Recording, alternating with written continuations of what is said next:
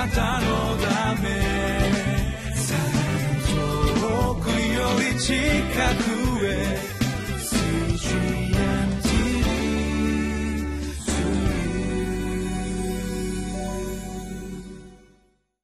8月3日金曜日リビングライフの時間です。私は日本キリスト教団ベテル清水教会の井上と申します。今日もご一緒に聖書の御言葉を黙想してまいりましょう。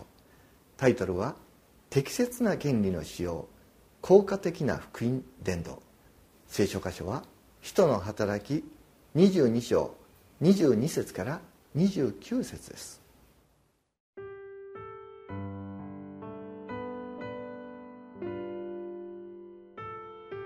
使徒の働き22章22節から29節。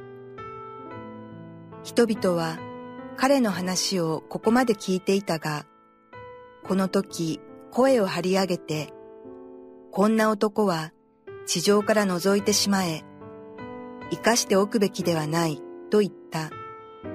そして人々がわめき立て、着物を放り投げ、塵を空中に撒き散らすので、千人隊長はパウロを兵営の中に引き入れるように命じ、人々がなぜこのようにパウロに向かって叫ぶのかを知ろうとして、彼を鞭打って取り調べるようにと言った。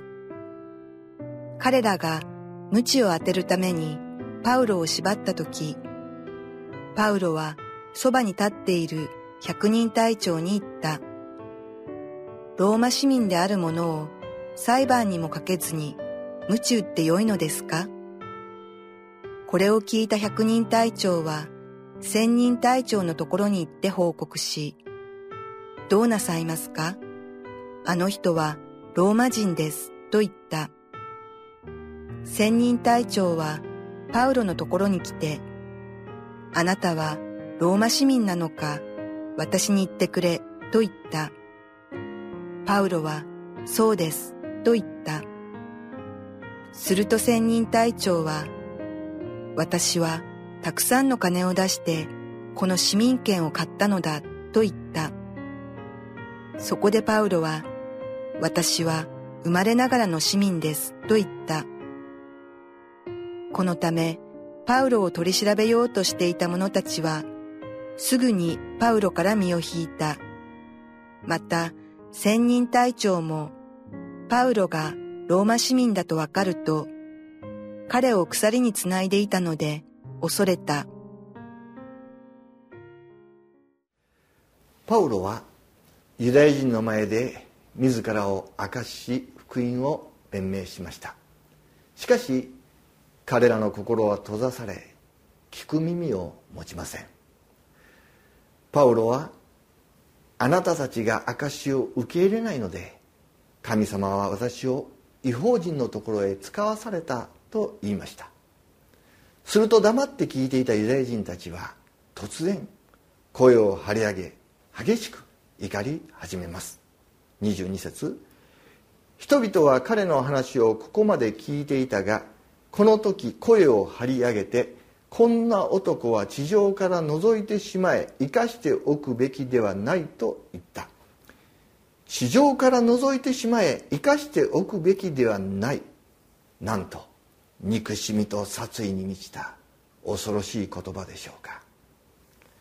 これはパリサイ人たちがイエス様に抱いた感情と同じです。ステパノが殺された時に抱いたユダヤ人の感情と同じです。もし皆さんが誰かに証しをしている時にこんな言葉を浴びせられたらどんな気持ちになるでしょうか？説教をしている時に回収席から殺意に満ちた言葉が投げかけられたら辛いと思います。私はここを読みながらパウロの気持ちを黙想しました。パウロはどんな気持ちでこの言葉を聞いていたのだろうか？この言葉を聞いてどんなふうに感じどう思ったんだろうか？パウロの手紙を思い起こしながら御言葉を黙想しました。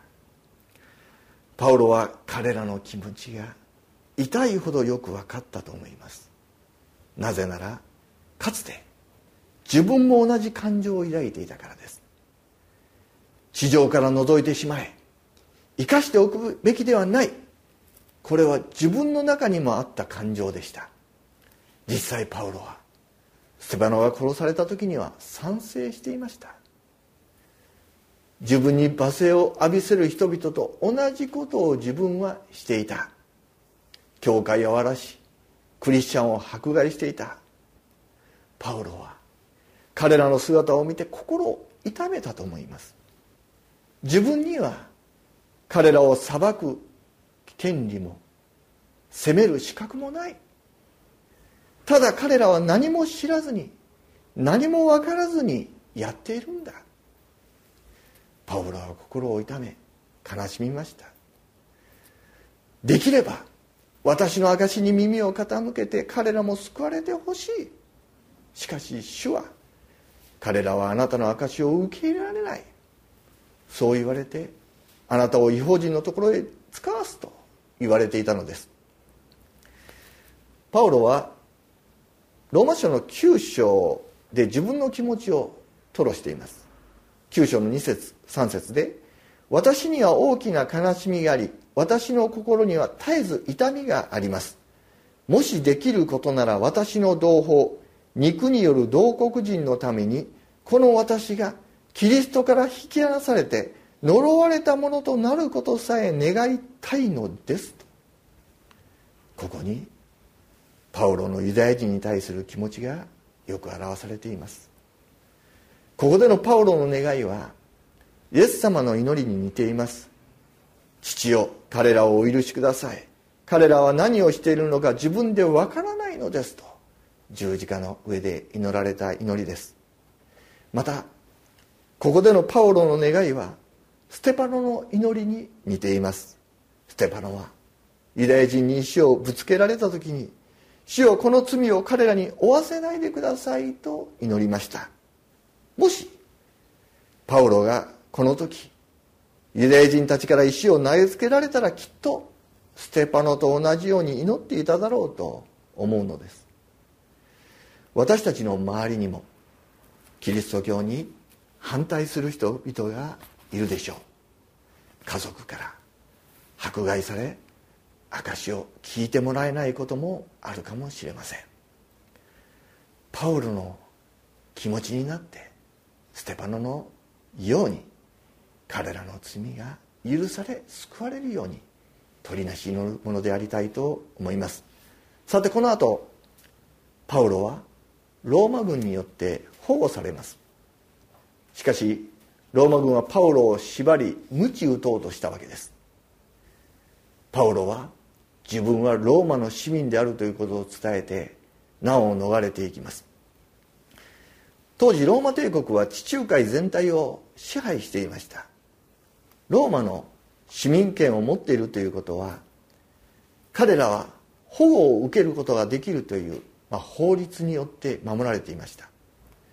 ローマ人はパウロが生まれながらのローマ市民であることを知った時に態度を改めました。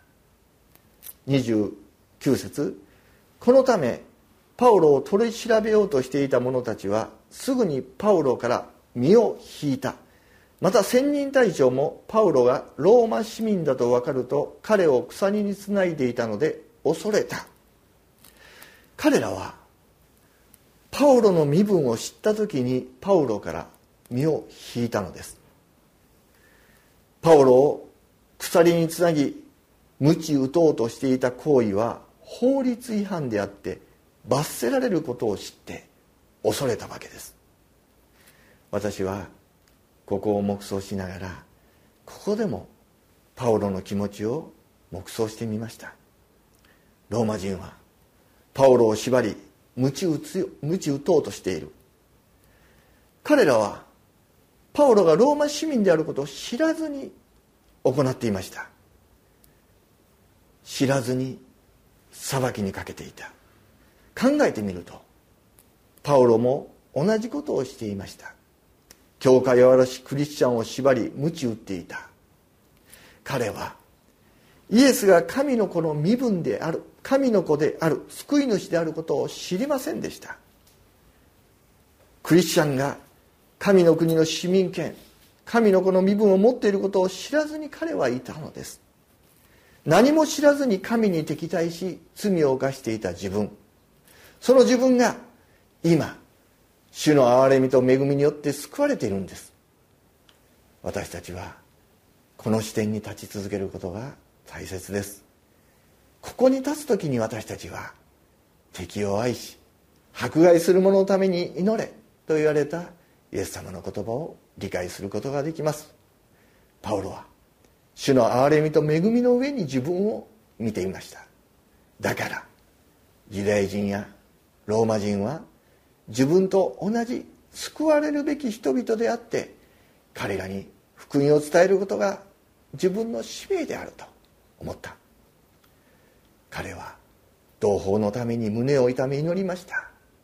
違法人のために命がけで福音を伝えました。なんとか自分と同じように恵みによって救いに預かってほしいと願って証しをしたのです。私たちの周りにもユダヤ人がいます。ローマ人がいます。同胞の民は裁きの対象ではなく救いの対象です。愛すべき人々であり祈らなければならない人々です。たとえ相手が聞く耳を持たず敵対心を抱くことがあっても父よ彼らをお許しください。彼らは何をしているのか自分でもわからないのですと。痛み悲しみを持って取りなし祈る者となりますように皆によって祝福します。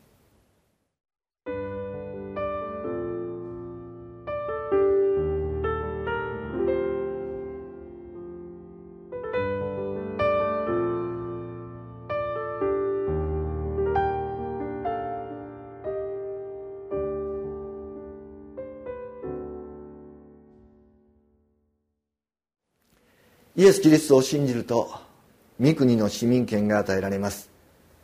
神の子としての身分はお金で買うことはできません。